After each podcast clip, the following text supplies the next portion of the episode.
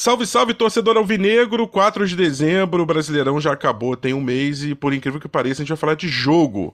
Claro, o Botafogo está em Londres, na, no seu terminando o seu tour aí, ou, ou, na etapa mais importante, pelo menos, é, amistoso contra o Crystal Palace, o encontro dos dois principais times da holding do John Textor. Já era um evento muito esperado.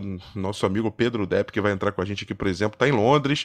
É, outros amigos, a gente também tem um convidado especial que deixou um áudio para a gente também em Londres, o repórter Rodrigo Carvalho, correspondente da Globo, da Globo News, e o nosso, é, como eu falo, da 10 e faixa, né? Setorista, repórter, o que acompanha o dia a dia do Botafogo, Taiwan Leiras. Então, hoje nosso time está completo aqui para falar desse amistoso, esse episódio pocket, porque em época de Copa do Mundo a gente faz o, vai ter que fazer um pai bola, que já, fizer, já entregamos três horas de, de conteúdo aí sobre todo o elenco do Botafogo. Então, se você quiser ouvir bastante bate-papo, tem os dois episódios anteriores. Esse vai ser mais sucinto, porque tá tendo jogo de Copa aí para você também não perder nada.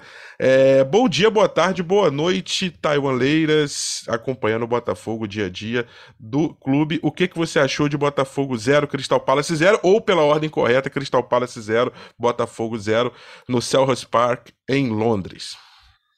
Fala Rafa, fala Dep, torcedor alvinegro.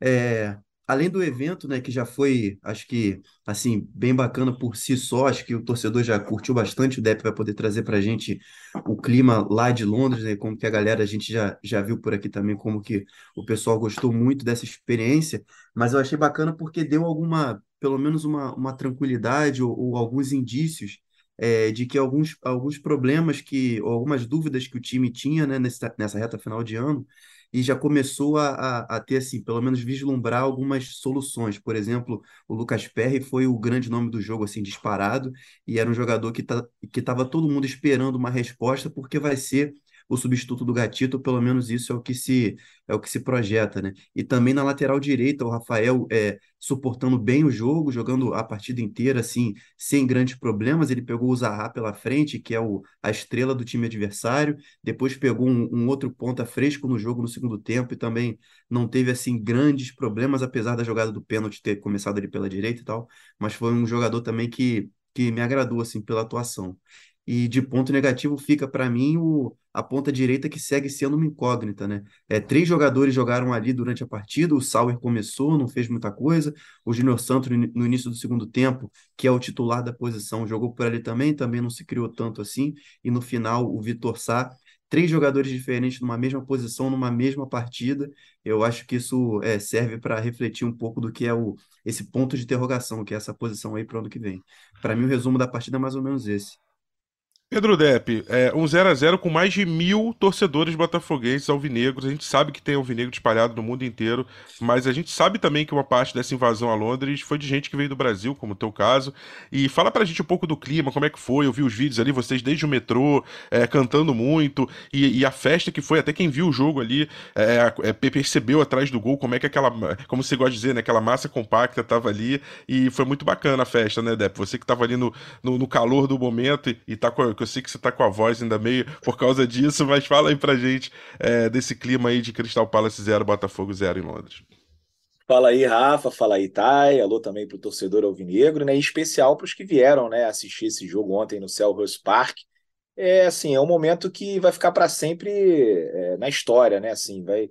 É, eu nunca imaginei que um dia, né, fosse assistir o Botafogo jogando em Londres, principalmente depois desses últimos anos horríveis que a gente teve. Ah, é só um amistoso? É, um amistoso contra o São Paulo, é um amistoso ali de meio de temporada para eles, um amistoso meio fim de festa para a gente, mas eu acho que mostra que o Botafogo mudou, né? Que a gente hoje em dia se relaciona com outros times, está num outro patamar, e eu acho que as coisas vão melhorar muito a partir é, de 2023, né? O Botafogo é, com certeza aí já preparando uma pré-temporada lá nos Estados Unidos, vai trazer com que mais torcedores também viajem, acompanhem o time.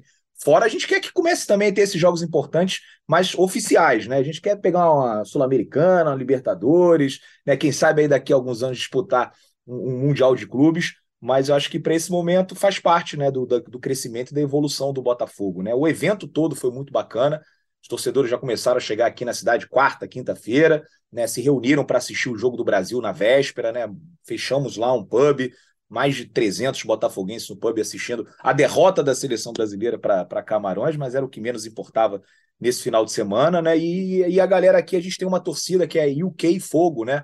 É a torcida do Botafogo do Reino Unido, e eles estavam é, preparando aí toda uma programação especial. Então a gente acordou cedo, fomos no mercado, fica ali no centro da cidade, o pessoal tomou o café da manhã, depois foi para London Bridge, onde todo mundo se reuniu, tiramos uma foto ali com a Tower Bridge no fundo, que é um dos pontos turísticos principais é, daqui de Londres, e depois todo mundo marchando junto para o estádio. Né? Fomos ali até a estação de trem, e do centro de Londres até o estádio do Crystal Palace são mais ou menos 15, 20 minutos.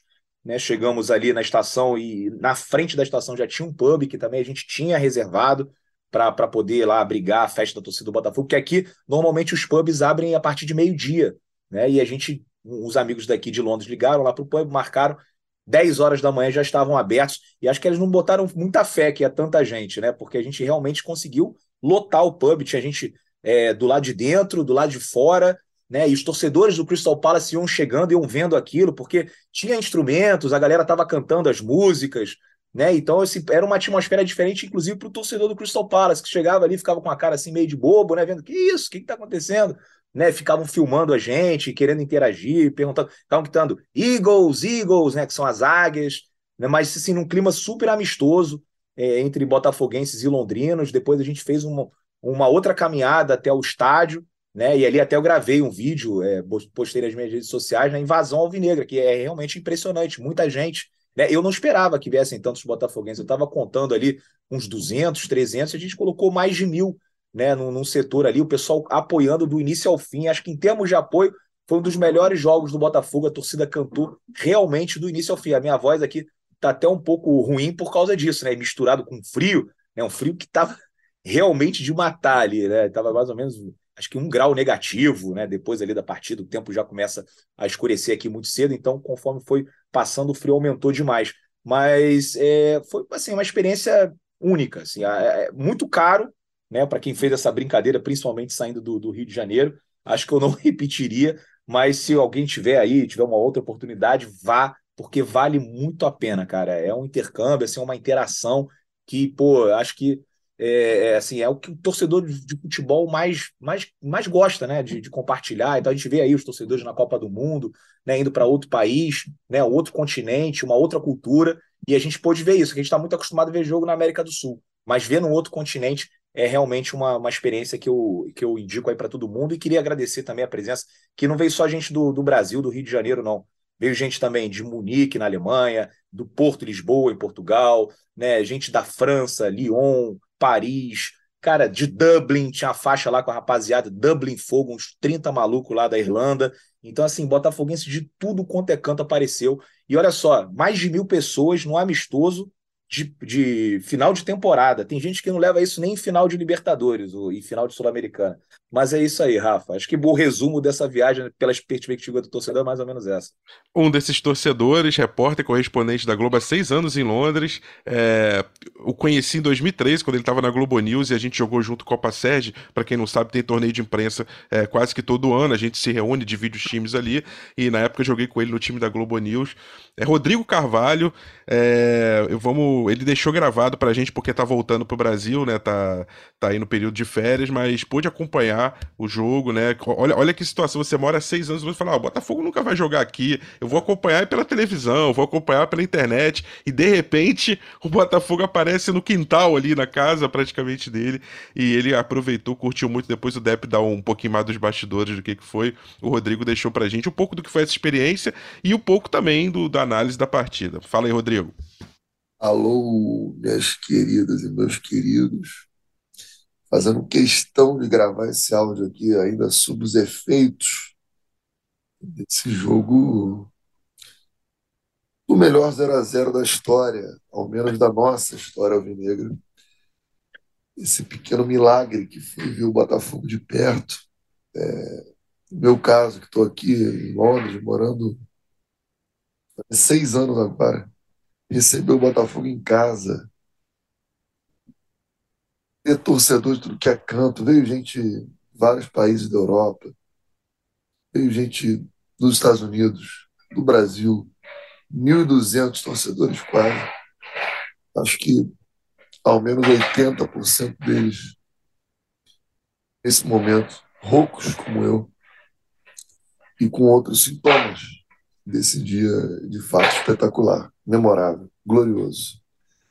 Foi lindo, foi lindo, foi uma festa, foi acho que o melhor encerramento possível para esse ano tão importante para a gente, esse ano da nossa reconstrução, do nosso renascimento, da volta dessa esperança tão linda, né? E tão necessária. Gente, pelo amor de Deus, lembra um ano e meio, dois anos atrás? Estava chorando no meio-fio, né? Isolados, sem rumo. E cá estamos, roucos, depois de um amistoso, com Crystal Palace em Londres. Acho que foi um momento para a gente celebrar, para a gente se curtir, para a gente brindar a, ao espírito botafoguense, a nossa alma, que é um troço muito único, muito único, e brindar o que a gente tem pela frente para viver.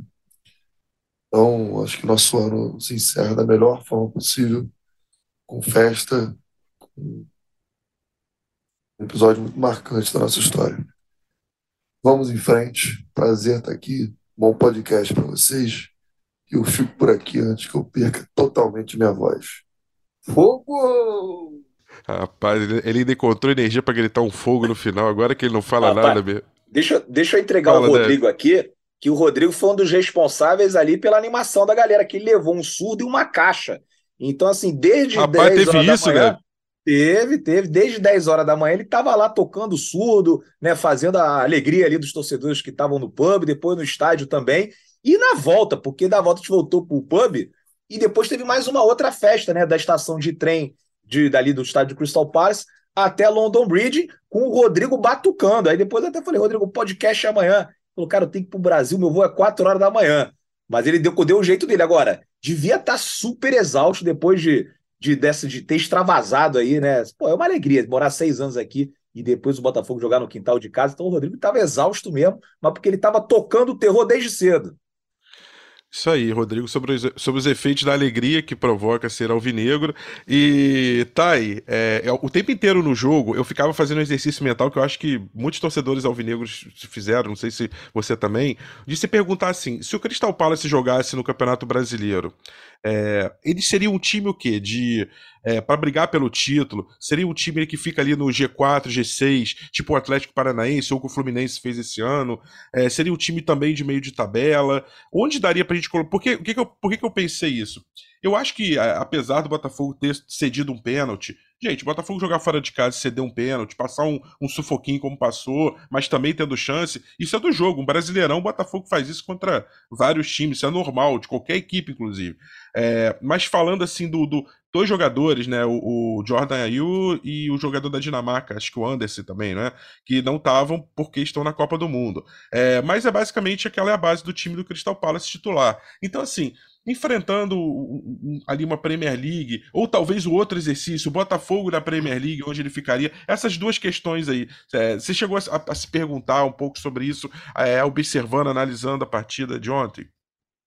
É, exatamente. A gente é, ficava observando justamente porque alguns jogadores que, que é, pelo menos na teoria, né, estão num, num, num nível diferente do que a gente estaria acostumado aqui no Brasil, e eu estava muito curioso para ver, por exemplo, é, é, a zaga do Botafogo, que foi muito elogiada e, e, e, corretamente com justiça durante o Campeonato Brasileiro, como a zaga do Botafogo é, se comportaria diante de, de atacantes que, que jogam na, na maior liga do mundo, e, e o Rafael, que eu já comentei aqui também, como que ele conseguiria ali manter um nível, ele que já jogou na Premier League por muitos anos, como ele reagiria tendo que enfrentar o principal jogador do time adversário, né, a grande estrela do time adversário, que era o Zaha, jogando ali, caindo pela ponta dele o tempo todo. O Marçal, a mesma coisa, o Marçal pegou dois pontas muito rápidos também, um no primeiro tempo, outro no segundo, e ele também estava jogando a Premier League há pouco tempo.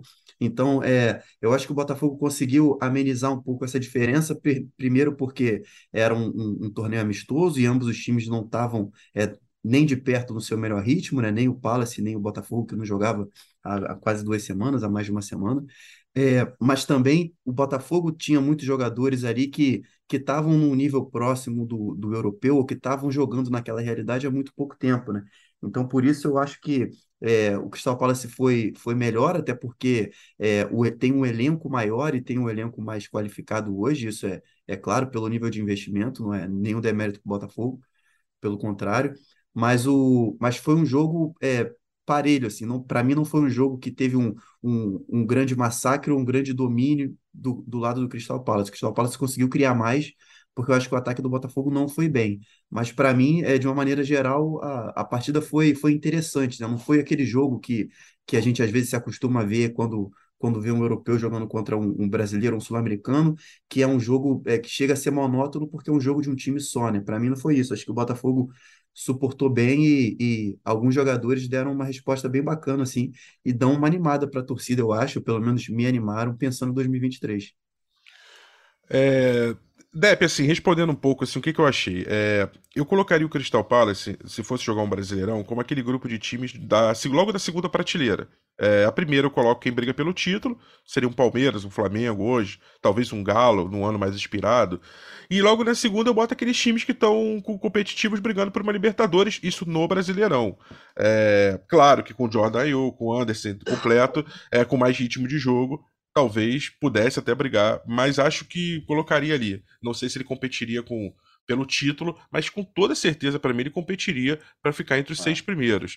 É, e seria um adversário que, quando o Botafogo jogasse fora de casa, é, seria complicado. E o Botafogo competiu, né, cara? O Botafogo jogou ali pau a pau, é, foi um jogo é, é disputado, não viu o Botafogo sendo absolutamente dominado em nenhum momento. Teve jogo, o Botafogo trocou passe, produziu, é, produziu defensivamente, encaixou marcação, produziu ofensivamente. Lucas Perry, grande destaque, mas também colocaria o Tietchan. Tietchan tranquilo, saindo bola tranquilo, cabeça erguida, fazendo aquele driblezinho dele curto para lateral, que, que acha o espaço e depois toca. Uh, o, o que mais que a gente poderia destacar no, no time do Botafogo ali é, é, ofensivamente? O Tiquinho, como sempre, fazendo aquela movimentação inteligente, buscando espaço. O Marçal, para variar, muito constante, muito consistente. Então, assim, é, a gente viu o Botafogo na plenitude. A gente não viu o Botafogo assim, ah, vamos fazer linha baixa, uma linha de cinco aqui atrás, uma linha de quatro protegendo, dando chutão e vendo o que, que acontece. Não, é, eu vi o Botafogo jogar bola, né? E, e isso, e, e, esse termo jogar bola, que meu amigo Camilo Pinheiro Machado, já, que participou com a gente recentemente, fala muito, né, quando a gente conversa, ele fala assim, ah, o Botafogo, desde aquele jogo com o Santos na Vila, voltou a jogar bola. Ele pode ganhar, ele pode perder, mas ele joga bola, ele, ele entra em campo para tentar o jogo. E, e, acho que eu vi isso contra o Crystal Palace, isso é muito legal, né, Depp? Assim, tive essa impressão, pelo menos.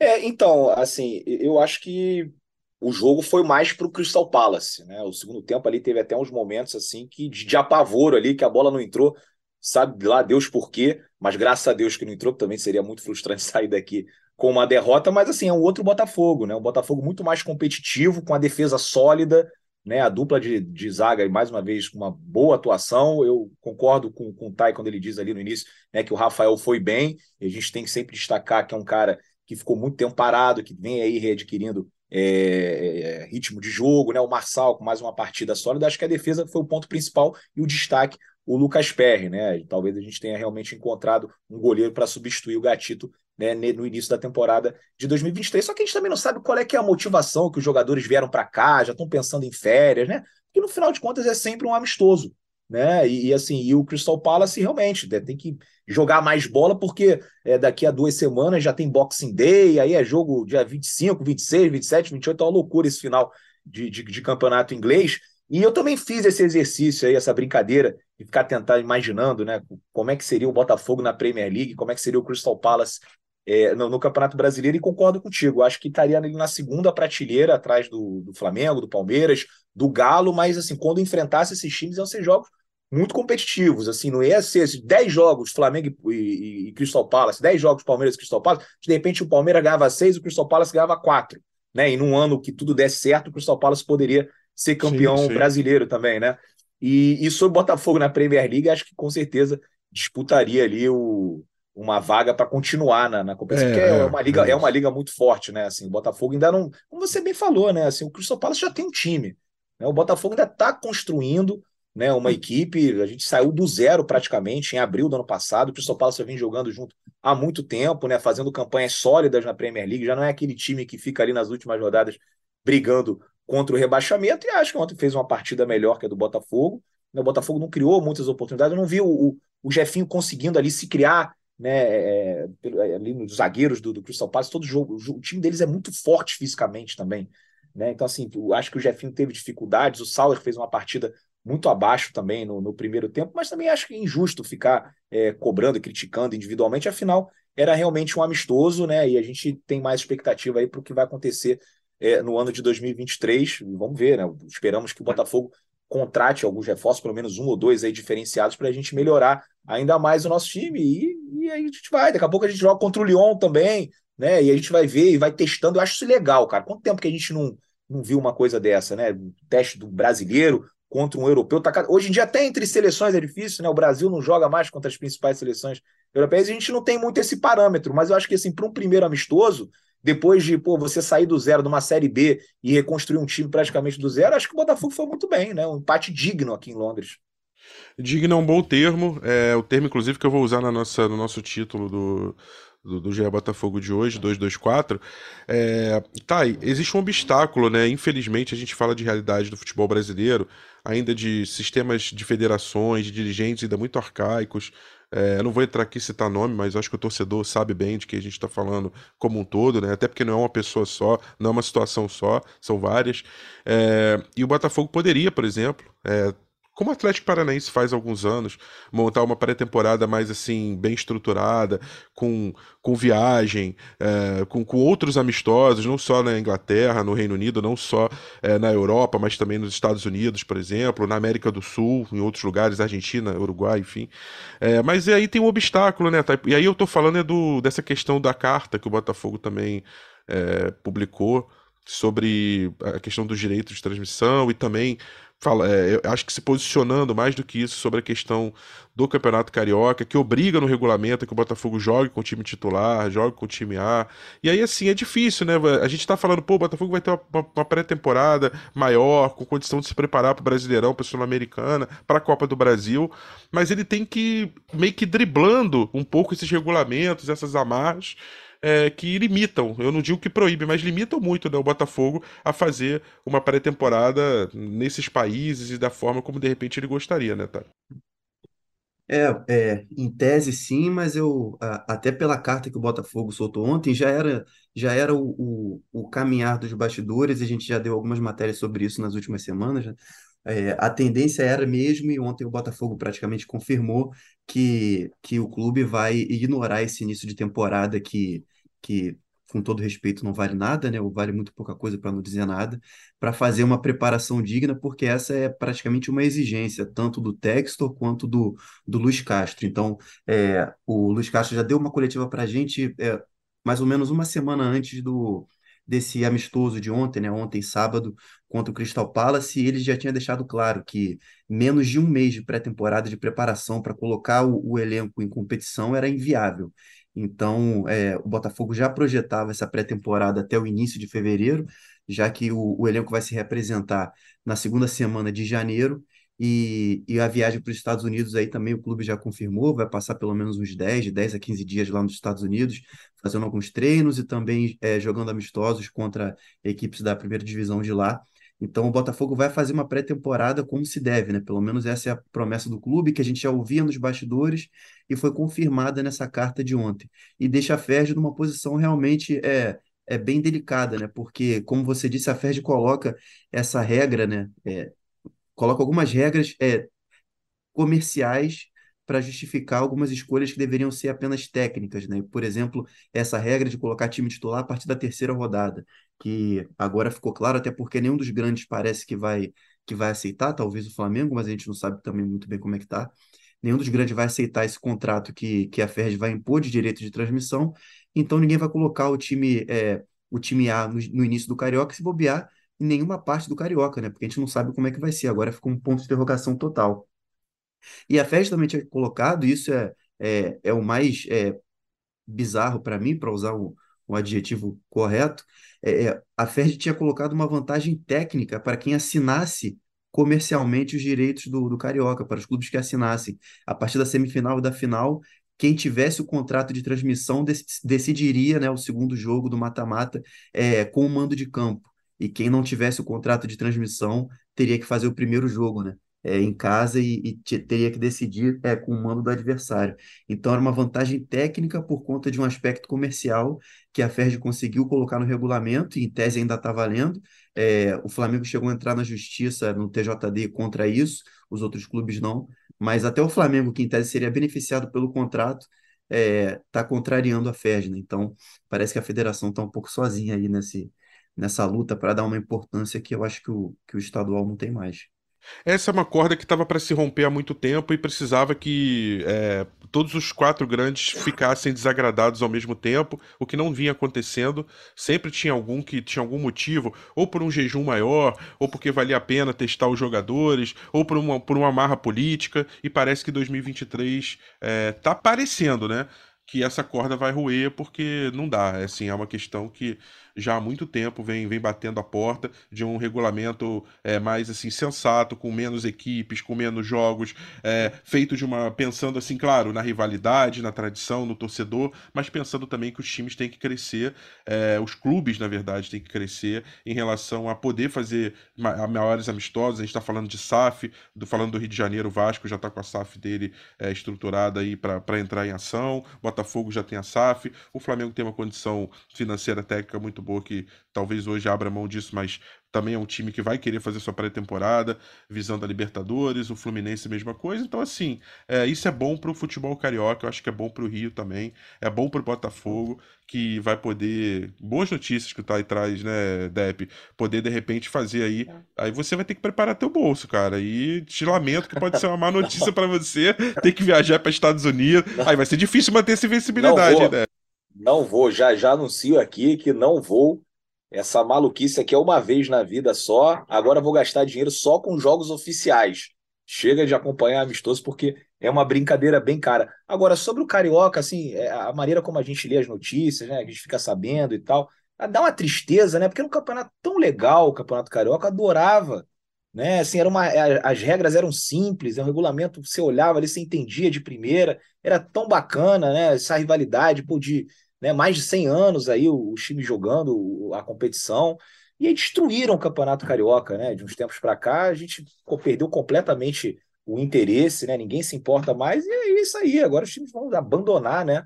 E, e vão fazer pré-temporada fora, o Vasco também vai fazer pré-temporada fora, e estão certos, né? Podiam reformular o Campeonato Carioca, mas se tivesse alguém sério realmente que se importasse com a qualidade do campeonato, dava para fazer um bom torneio, com os grandes depois entrando numa fase final, e aí você tem sempre os clássicos. Garanto que o Maracanã ia estar tá sempre cheio.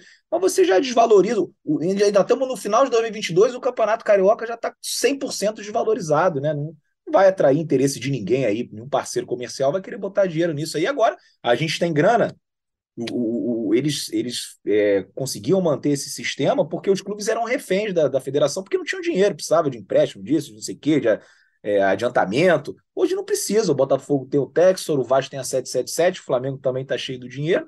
Então pronto, agora eu fico realmente triste, porque eu gostava muito do Campeonato Carioca e conseguiram destruir com aquele que era o estadual mais legal do Brasil. Valeu, Dep, boa viagem, bom retorno e a gente se ouve, se vê, enfim, é, no próximo episódio de é Botafogo com balanço sobre a temporada. Valeu, Rafa, valeu, Thay, valeu, torcedor alvinegro. Ano que vem tem mais, né? Espero que o Botafogo consiga aí resultados ainda mais expressivos a partir da próxima temporada. Tamo junto, agora vou aproveitar um pouquinho aqui Londres e já já tô no Rio. Valeu, grande abraço aí a todos, em especial para os torcedores né, alvinegros que residem aqui na Europa, nos Estados Unidos, né, e também os que saíram do Brasil para vir para cá, porque deram um show na arquibancada ontem, né, os torcedores do Crystal Palace em diversos momentos pararam para fazer filmagens da nossa torcida. A gente representou e ensinou como é que se torce. Grande abraço aí a todos. Valeu, Thay. A gente se encontra ainda para um episódio sobre o balanço da temporada e fala pra gente como é que vai ser o, a volta do, do time alvinegro aí depois desse amistoso em Londres contra o Crystal Palace. Valeu, Rafa. Valeu, Dep. Um abraço especial pro torcedor alvinegro.